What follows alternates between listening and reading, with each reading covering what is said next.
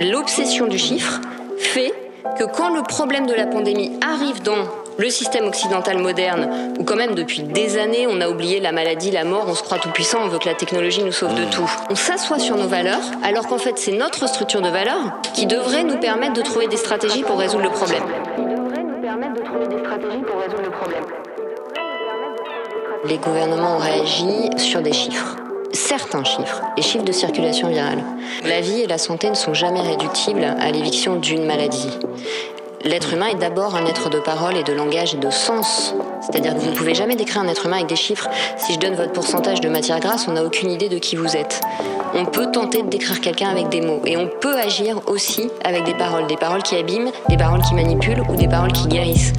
Et donc, comme on a pris des mesures à partir des chiffres, on n'a pas vu qu'au nom de la santé, on a considérablement dégradé la santé mentale de toutes les catégories de population. Parce qu'on a fragmenté tous les liens sociaux et que ni euh, la vie intellectuelle, euh, ni la vie émotionnelle, ni la survie biologique ne peuvent exister et se maintenir sans des liens. Il y a eu une inversion des valeurs, ça c'est évident, hein, puisque pour éviter la mort, on a, arrêté la vie. Pour éviter la mort, on a arrêté la vie.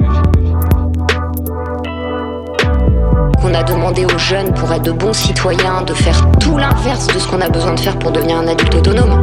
On les a fait régresser psychiquement et on se rend pas compte à quel point ça peut effondrer un psychisme des capacités. Effondrer un psychisme des capacités intellectuelles.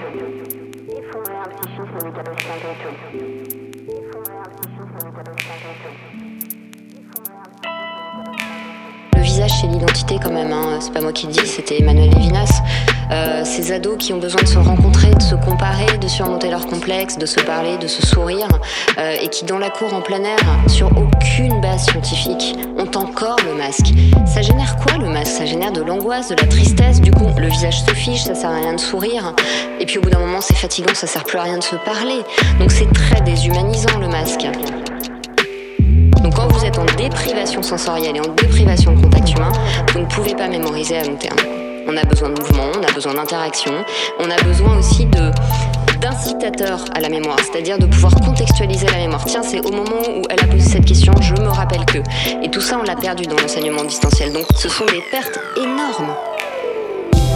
Il y a eu une inversion des valeurs, ça c'est évident, hein, puisque pour éviter la mort, on a, on a arrêté la vie. Pour éviter la mort, on a, on a arrêté la vie. On a demandé aux jeunes, pour être de bons citoyens, de faire tout l'inverse de ce qu'on a besoin de faire pour devenir un adulte autonome. On les a fait régresser psychiquement et on se rend pas compte à quel point ça peut effondrer un psychisme des capacités intellectuelles. Effondrer un psychisme des capacités intellectuelles.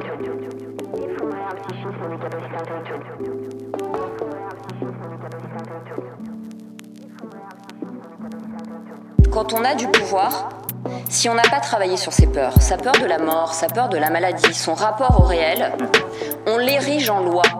Et on est en train de tourner en rond comme dans un bocal sur un système récompense-punition qui est totalement infantilisant pour, encore une fois, une maladie qui n'est pas la peste noire. C'est peut-être à nous de changer de paradigme et de réfléchir à la question de la vulnérabilité. On veut être dans la toute-puissance, on veut arrêter la mort, ça n'est pas possible.